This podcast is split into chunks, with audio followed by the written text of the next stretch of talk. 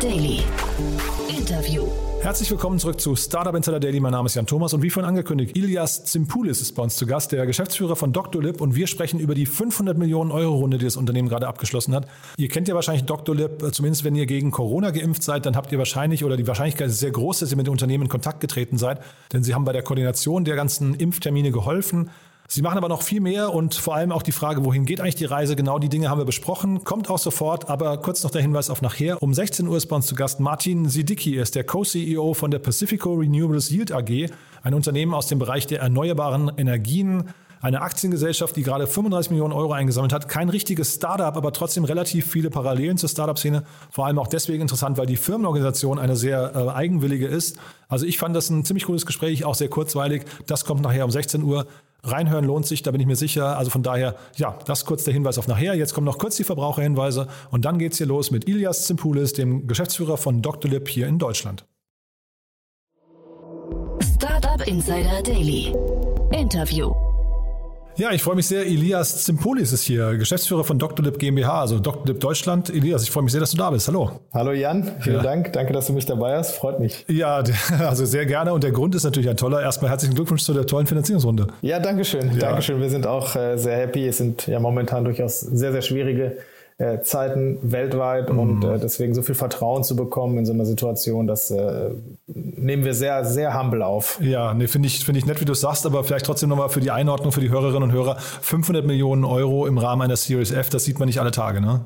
Ja, es ist ein Vertrauensbeweis. Ja, es ist für, für mich immer so, das ist, äh, ich, ich komme selber nicht aus der Startup-Szene, ich komme nicht aus der Tech-Szene, sondern Aha. ich bin Mediziner äh, und habe mich dann äh, entlang der Medizin im Gesundheitswesen so 360 Grad entlang gehangelt mhm. und bin dann äh, im E-Health-Bereich gelandet, den ich sehr schätze und sehr toll finde. Aber für mich sind diese Gelder immer noch Vertrauensbeweise. Also ich freue mich mhm. wahnsinnig natürlich für uns, weil wir das Geld gut einsetzen werden. Äh, aber es ist auch ein Vertrauen von langjährigen Investoren, die sagen, das, was ihr macht, ist gut und macht das mal weiter. Mhm. Finde ich toll, wie du das sagst. Lass uns mal vielleicht kurz äh, nochmal zu dieser Entscheidung von dir ähm, nochmal darauf schauen, warum du überhaupt angefangen hast, dich mit der Startup-Szene auseinanderzusetzen. Wie kommt man denn als Mediziner dazu und sagt plötzlich, ich möchte bei so einem schnell wachsenden Unternehmen dabei sein? Da gab es ein paar Zwischenstationen, bevor ich bei den schnell wachsenden Unternehmen war. Ähm, wobei ich würde sagen, alle, in denen ich war, irgendwie doch schnell gewachsen sind.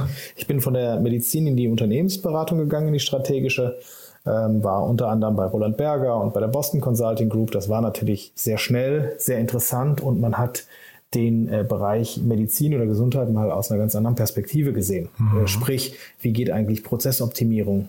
Wie können wir hier eigentlich Effizienz äh, generieren und dabei trotzdem die Qualität noch steigern. Ja, was, mhm. was, wie sieht die Gesundheit der Zukunft aus? Ist das eine Krankheitsversorgung oder eine Gesundheitsversorgung? Ganz spannende Fragen, äh, die mich dort vorangetrieben haben. Und ähm, dann war ich noch fünf Jahre in einem DAX-Konzern, auch im Gesundheitsbereich tätig, äh, auch in einem sehr wichtigen Bereich tätig, nämlich ambulante Beatmung, schon ein sehr wichtiges Thema noch äh, lange vor Covid, auch ein schnell wachsendes äh, Business, wo es auch darum ging, wie überlegen wir uns hier die besten Prozesse um Patientinnen und Patienten zu helfen.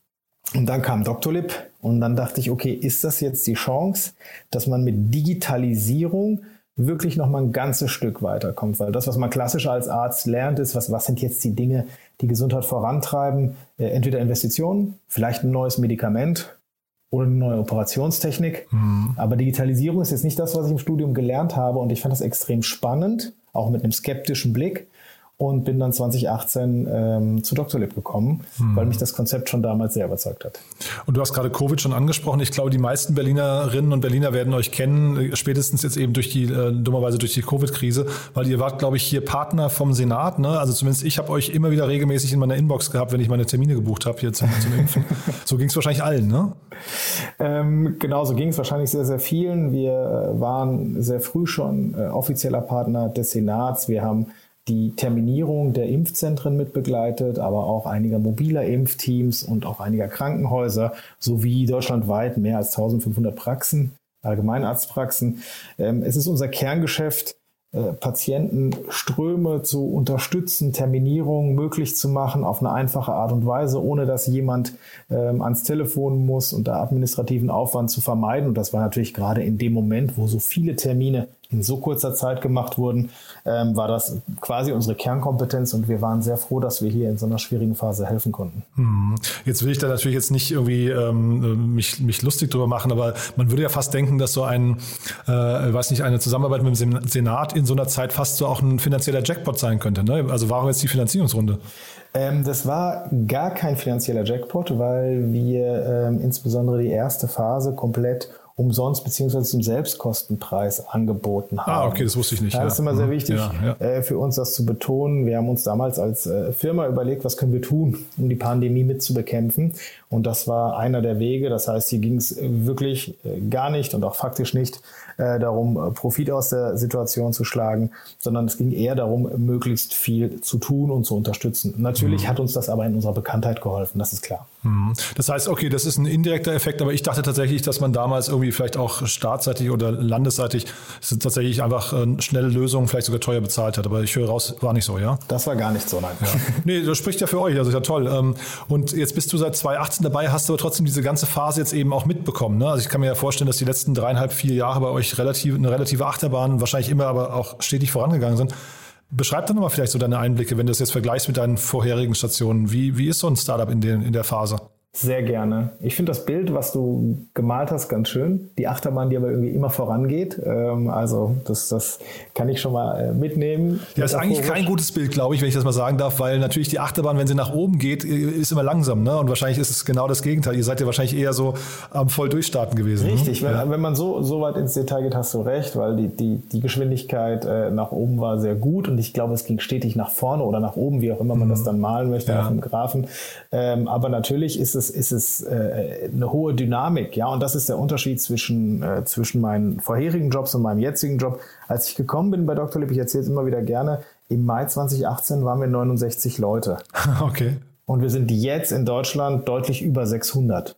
In Deutschland? Ja, in Deutschland. Okay, krass. Ja. Und ähm, das ist natürlich Wahnsinn, erstmal diese Leute zu bekommen, diese Dynamik zu spüren, dieses äh, große Unternehmen zu haben, auch die Verantwortung zu haben und zu sagen, kommt, wir müssen was richtig Gutes tun. Äh, es gibt ganz viel zu tun, die Prozesse nachzuziehen. Ja, wenn man zum Beispiel in einem DAX-Konzern einsteigt, dann kommst du in einen Konzern, in dem es einen Prozess für eigentlich alles gibt. Mhm.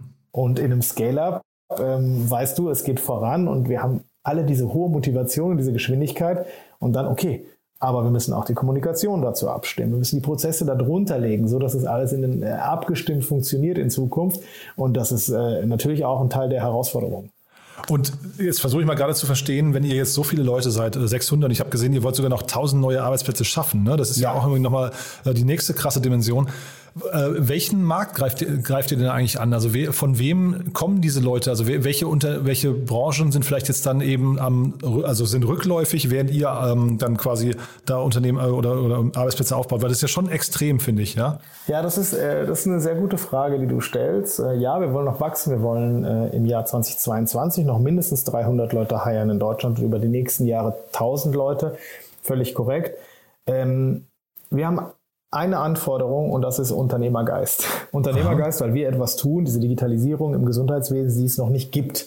Ja, das heißt, man muss man muss lösungsorientiert sein. Man muss begeistert sein, immer mit dem Kunden zusammenzusitzen, sogenanntes Co-Building zu machen, zu verstehen, was die Kunden brauchen und dann auch das Change Management zu begleiten. Und dafür brauchst du ganz besondere Charaktere. Da ist es uns nicht so wichtig, was die vorher gemacht haben da ist es uns viel, viel wichtiger, wo die hinwollen und was die für eine Attitude haben. Ja, ich mhm. weiß, das klingt ein bisschen wie eine Scale-up-Plattitüde, aber bei uns ist das ähm, definitiv etwas, was wir ganz stark leben. Wir wachsen in allen Bereichen. Also wenn man jetzt sehr konkret wäre, äh, würde ich sagen, wenn mir irgendein Bereich, der dir einfällt, sei es äh, Sales, Marketing, wir haben ausgeprägtes mhm. Projektmanagement, Tech natürlich, mhm. Software Engineers, wer braucht sie nicht? Ähm, HR oder beziehungsweise der People-Bereich, wie wir ihn nennen, es gäbe jetzt keinen, wo ich dir sagen könnte, ja, also da wollen wir ein bisschen langsamer wachsen. Mhm. Aber trotzdem die Branchen, die ihr jetzt äh, angreift, also lass uns da noch mal sprechen. Also wer muss sich denn vor euch in Acht nehmen? Ähm, wer muss sich vor uns in Acht nehmen? Das ist eine gute Frage. Ich würde jetzt erstmal per se sagen, gar niemand, weil die Digitalisierung im Gesundheitswesen noch absolut in den Kinderschuhen steckt. Aha. Ja, wir sind, ähm, wenn man jetzt die Online-Terminierung nimmt, sind wir Marktführer. Aber Marktführer heißt in dem äh, Fall, wir liegen bei, je nachdem wie man den Markt schneidet, 4% Durchdringung.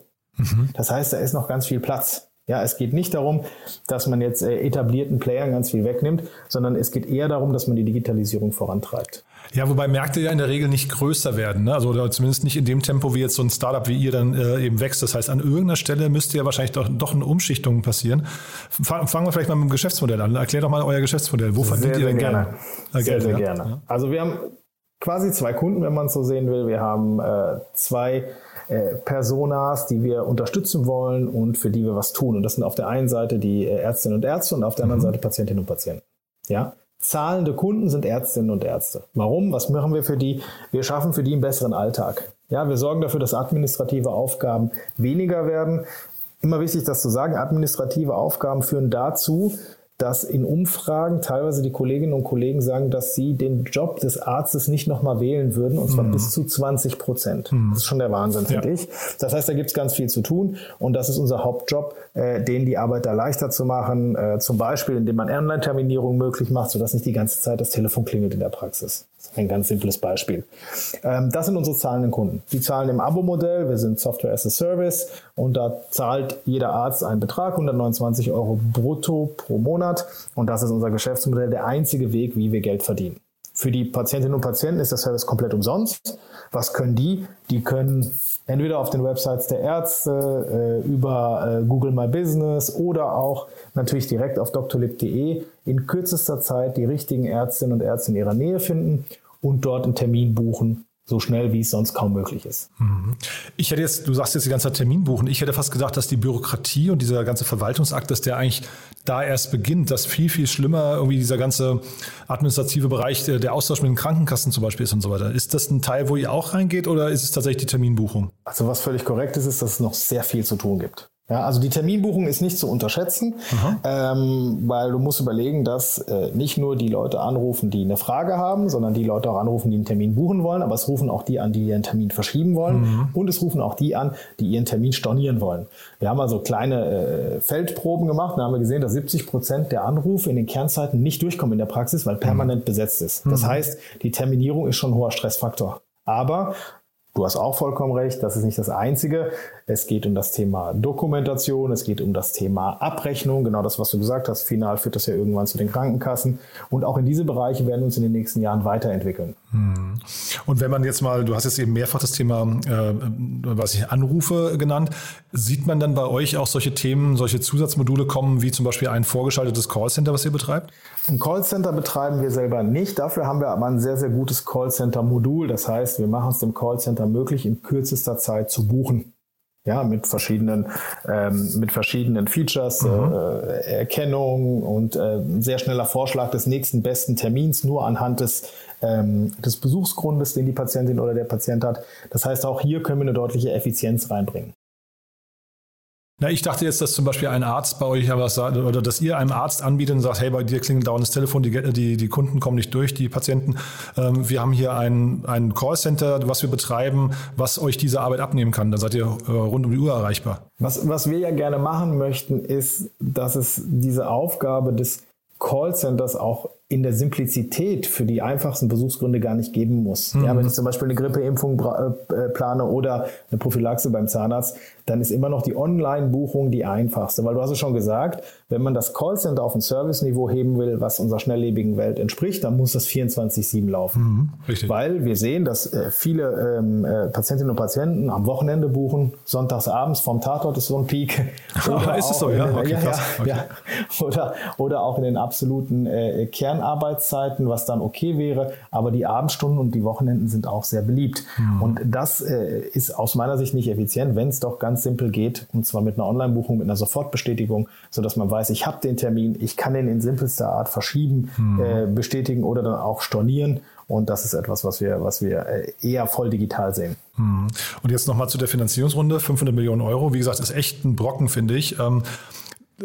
Du hast gerade gesagt, wie ihr in Deutschland wachsen wollt. Ist der deutsche Markt denn insgesamt strategisch sehr wichtig? Also ich frage auch deswegen, weil äh, ja, ich weiß gar nicht, inwieweit sie in Konkurrenz sind von euch, aber DocPlanner hat ja gerade Yameda übernommen vor ein paar Monaten, glaube ich. Ne? Ähm, das ist, glaube ich, noch nicht so lange her. Ist das quasi euer direkter Wettbewerber und ihr, und ihr streitet euch jetzt um den deutschen Markt?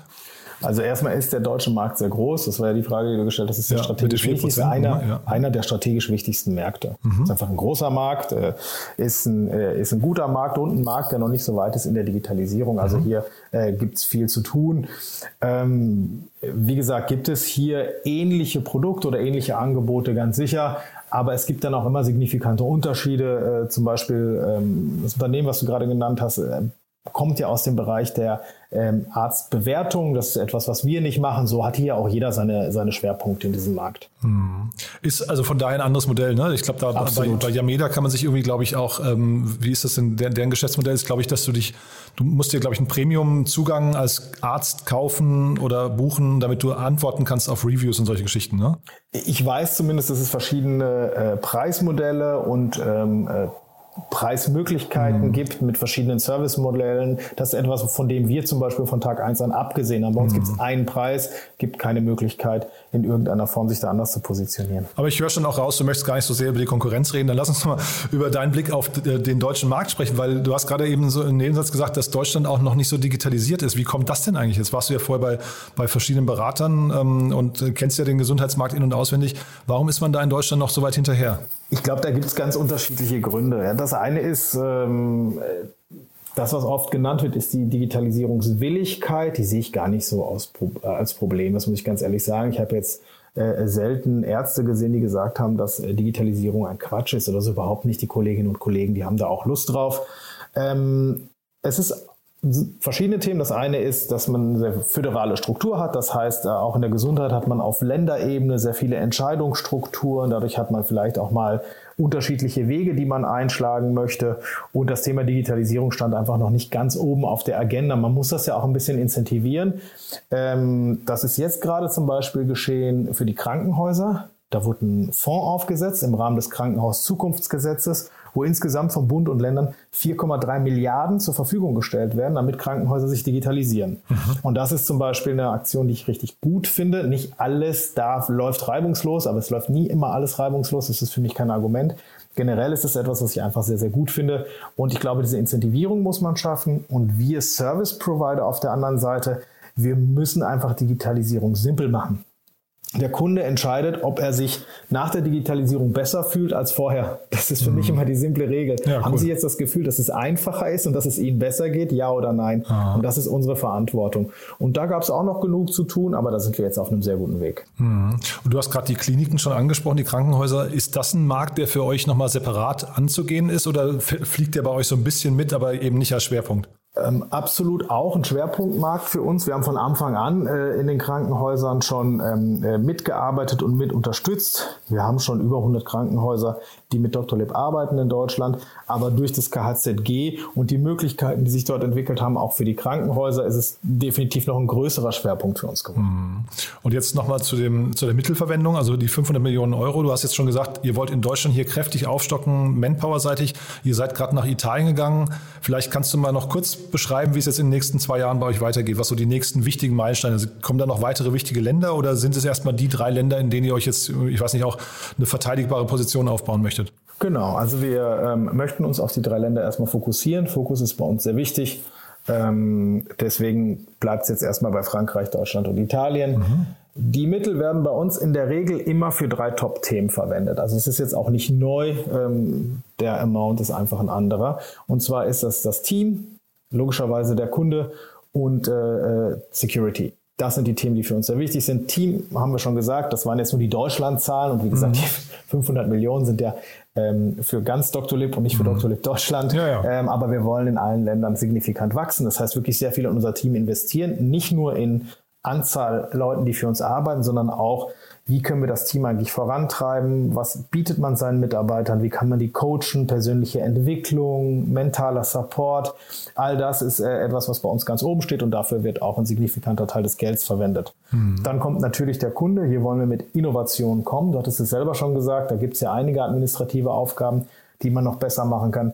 Das heißt, wir wollen natürlich unsere bestehenden Produkte ausbauen und auch neue auf den Markt bringen. Wir werden einen Messenger auf den Markt bringen sodass die Kommunikation sehr sicher von Arzt zu Arzt und irgendwann auch mal vom Patient zu Arzt stattfinden kann. Das heißt, da werden ein paar Produktinnovationen auf uns zukommen. Und das dritte Thema, in das wir permanent und konstant investieren, ist das Thema äh, Datenschutz, Datensicherheit. Hier wollen wir immer sehr weit an der Speerspitze oben sein und äh, bestmöglichen Schutz der Daten mhm. bieten und äh, möglichst hohe Sicherheit. Und da wird auch nochmal ein richtiger Teil reinfließen. Ja, aber das kann ich mir schon vorstellen. Ne? Sicherheit bei euch, wenn das einmal schief geht, dann hat man wahrscheinlich seine Marke irgendwie vom, vom Wert her halbiert. Das eine ist äh, der Markenwert, das andere ist, dass ich selber Mediziner bin und für mich äh, nichts über dem Gesundheitsdatenschutz steht. Mhm. Äh, wir arbeiten in einem hochsensiblen Feld hier und dem wollen wir absolut gerecht werden. Und äh, wir haben hier äh, mittlerweile 10 Millionen äh, Deutsche, die Dr. Lib nutzen, um ihre mhm. ähm, Termine zu buchen und die vertrauen uns und diesem Vertrauen werden wir gerecht. Ist diese digitale Krankenakte für euch eigentlich ein Thema? Die ist ist natürlich generell ein Thema für den ganzen Markt, weil es mhm. auch ein deutlicher Vorsprung ist und ein Projekt, was weiter vorangetrieben werden muss, weil die Nutzung bis jetzt ehrlich gesagt noch überschaubar ist und noch nicht so stark, wie man sich das vielleicht ja. vorgestellt hat. Ja. Ähm, dass natürlich die digitale Akte äh, existiert, die wird auch von anderen Anbietern jeweils pro ähm, Krankenversicherung angeboten. Und welche Form es da in der Interaktion in der Zukunft gibt, das ist natürlich für uns hochinteressant, aber auch noch mit vielen Fragezeichen versehen. Aha, also es ist kein Thema, wo ihr euch äh, proaktiv involviert und vielleicht sogar auch einen Teil dazu beitragen könnt oder sowas. So und so das, nicht, ne? Das können wir in der Zukunft sicherlich, Aha. aber wir sind jetzt nicht ein wirklicher E-Patientenaktenanbieter, die wurden verteilt schon vor einigen Jahren. Und jetzt nochmal kurz auf diese Covid-Geschichte vorhin, ne? weil du hast ja gesagt, ihr habt das äh, quasi pro bono gemacht oder zum Selbstkostenpreis. Ähm, wie, du hast es eben mehrfach erwähnt, der Kunde steht bei euch im Mittelpunkt. Wie gewinnt ihr eigentlich eure Kunden? Äh, passiert das dann eben durch solche Aktionen und durch die Ärzte oder, oder geht ihr auch aktiv auf, ich weiß nicht, ähm, Social Media und, und äh, Google AdWords und so weiter oder irgendwelche, wie heißen sie ja, Outbrains und sowas und, und fangt dann an, irgendwie auch Kunden direkt anzusprechen? Das wichtigste Mittel für uns ist der direkte Kontakt. Aha. Also das Wichtigste ist für uns wirklich, das zu versuchen, was auch die Patientinnen und Patienten versuchen, nämlich einen Termin beim Arzt zu bekommen. Mhm. Ja, und dann wirklich äh, den äh, Ärztinnen und Ärzten, aber vor allen Dingen auch den Gesundheitsfachkräften, die äh, damit arbeiten werden, zu zeigen, wie viel einfacher ihr Alltag eigentlich sein kann, wenn sie Doktor benutzen. Das ist unser Hauptvertriebsweg, wie wir, ähm, wie wir unser Produkt an die Kunden bringen. Das heißt, wir haben auch eine sehr starke äh, überregionale Vertriebsmannschaft, wir haben zehn Büros in Deutschland, von denen wir äh, das halt aus machen. Äh, das ist der erste Weg. Natürlich bedienen wir auch die gängigen Channels, von denen du einige genannt hast, aber das, die, die Hauptsache das ist hier immer noch ein People-Business. Mhm. Das heißt, dem Kunden gegenüber sitzen, dem dabei helfen, das Produkt aufzusetzen und äh, auch beim Start zu begleiten, das ist das absolut Wichtigste. Super spannend. Also ja, finde ich, finde ich äh, wirklich beeindruckend. Vielleicht kannst du mal ganz kurz zum Schluss sagen, ähm, weil du Italien angesprochen hast, wie kam es denn zu der Italien-Entscheidung? Warst du da involviert? Also hast du da Einblicke? Weil ich, Italien wäre jetzt für mich nicht der logischste nächste äh, Standort gewesen. Ähm, ist das, ist das, ähm, weil ich hätte jetzt zum Beispiel gesagt, ne, UK ist vielleicht, vielleicht äh, total, total sinnvoll, kann aber vielleicht aus ähm, EU-Gründen natürlich auch gerade ein Thema sein. Also ich, ich, war mit eingebunden, weil ich äh, das deutsche Member unseres Executive Komitees bin. Deswegen mhm. ähm, äh, habe ich mir das äh, sehr gut mit angeguckt Aha. und natürlich auch mit entschieden. Es, es gab natürlich einige interessante Märkte und UK ist jetzt ganz sicher auch ein interessanter Markt. Das Wichtigste ist nur, löse ich mit unserer Software die Probleme, die gerade in dem Markt am größten sind. Mhm. Ja, und das hat bei Italien absolut gepasst und das merken wir auch dass der Markt da sehr reif dafür war, ähm, dass es da verschiedene Wege gibt für die Ärzte. Manche Ärzte arbeiten zum Beispiel zum Teil in der Praxis, machen aber auch einige ihre Termine im Krankenhaus, sodass die Terminierung für die ziemlich komplex ist und die sich freuen, wenn denen das abgenommen wird, weil die nicht das Personal in jedem dieser Standorte dann stellen können. Mhm. Das ist nur ein Teilaspekt, warum wir Italien ausgewählt haben. Wir haben uns das natürlich Land für Land mit einer ersten Longlist und dann mit einer sehr kurzen Shortlist nochmal angeschaut und uns dann für Italien entschieden. Super. Also dann sind wir von meiner Seite aus durch. Ich glaube, das Thema Teamaufbau haben wir schon besprochen. Du hast gesagt, ihr sucht gerade viele Mitarbeiter, findet man wahrscheinlich relativ viele offene Stellen auf eurer Webseite gerade, ne? Ganz viele, wer auch immer hier zuhört, äh, ja. Lust hat, wer sich entwickeln möchte. E-, egal wo, wir brauchen super Leute. Ich freue mich wahnsinnig, mit euch zu arbeiten. Ja, und du sagst ja auch egal wer, Hauptsache unternehmerisches Denken, ne? Das ist das Allerwichtigste. Startup Insider Daily. One more thing. Präsentiert von Sestrify. Zeit- und kostensparendes Management eurer SaaS-Tools. Okay, cool. Ne? Also dann kommt jetzt, wie gesagt, stell dir einen Jingle vor. Super, Elias. Also hat mir wirklich großen Spaß gemacht. Eine sehr, sehr spannende äh, Mission, finde ich. Und äh, als letzte Frage, wie immer, wir haben ja eine Kooperation mit Sestrify, wo wir jeden unserer Gäste nochmal bitten, einen Tooltip vorzustellen, also einen Lieblingstool oder einen Geheimtipp. Und da bin ich gespannt, was du mitgebracht hast. Sehr gerne. Also, den Tooltip, den ich mitgebracht habe, ist unser Wissenstool. Bei Dr. Lib haben wir verschiedene Säulen, auf denen wir unsere Grundprinzipien aufbauen, wie wir arbeiten. Und Learning ist eine der größten Säulen. Für uns ist ganz wichtig, dass wir möglichst viel lernen. Und wir haben gemerkt, wow, Knowledge Management ist was ganz Wichtiges. Und hierfür haben wir uns ein Knowledge Management Tool angeschafft von Hapeo. Und wir haben das dann natürlich customized und ihm einen internen Namen gegeben. Das ist Cortex, mhm. ähm, medizinisch ans Gehirn quasi angelehnt. Und das ist unser Wissensgehirn, äh, unser Knowledge Management, in das sich, glaube ich, fast jeder Doktorleber jeden Tag einmal einwählt und seine Frage einfach eingibt, guckt, wo er was findet und äh, das tagtäglich benutzt. Und das ist wirklich ein toller Begleiter gewesen. Und Knowledge Management ist, glaube ich, bei großwachsenden und schnell wachsenden Unternehmen eines der wichtigsten Themen. Ja, man kennt das von Amazon. Ne? Amazon hat, hat glaube ich, auch so angefangen und da ist das gesamte Onboarding wird quasi durch so eine Art Wiki äh, gemacht. Und wenn es nicht im Wiki steht, die Frage, die man, äh, die man äh, sucht, dann ist man, glaube ich, sogar aufgefordert, sie selbst dann quasi dort drin zu beantworten. Absolut korrekt. Ja. Das ist bei uns auch so. Das wird halt laufend abgedatet. Das ist ein wirklich ein lebendes System. Das Segment One More Thing wurde präsentiert von Sastrify, der smarten Lösung für die Verwaltung und den Einkauf eurer Softwareverträge. Erhaltet jetzt eine kostenlose Analyse eurer SaaS-Tools und alle weiteren Informationen unter www.sastrify.com/insider. Also Elias, hat mir großen Spaß gemacht. Wie gesagt, äh, tolle Mission. Ich würde sagen, wir bleiben in Kontakt, wenn es bei euch vielleicht die nächste Runde gibt oder das nächste Land oder die nächste große News. Sagt gern Bescheid, ja? Jan, ich freue mich. Herzlichen Dank. Startup Insider Daily, der tägliche Nachrichtenpodcast der deutschen Startup-Szene. Das war Elias Zimpoulis, der Geschäftsführer Deutschland von Doctolib und damit sind wir durch für heute Mittag. Aber ich habe es ja schon gesagt, um 16 Uhr geht es weiter, wie immer, dieses Mal mit Martin Sidicki, dem Co-CEO der Pacifico Renewables Yield AG. Ein sehr interessantes Gespräch, kann ich euch nur empfehlen, habe es ja vorhin schon erklärt. Und ja, wie immer die Bitte, wenn euch gefällt, was wir hier tun, empfehlt uns doch gerne weiter, teilt das Ganze auf LinkedIn, Twitter, Facebook, Instagram oder dem sozialen Netzwerk eurer Wahl. Dafür schon mal vielen Dank und ja, ansonsten hoffentlich bis nachher und euch erstmal einen wunderschönen Tag. Ciao, ciao.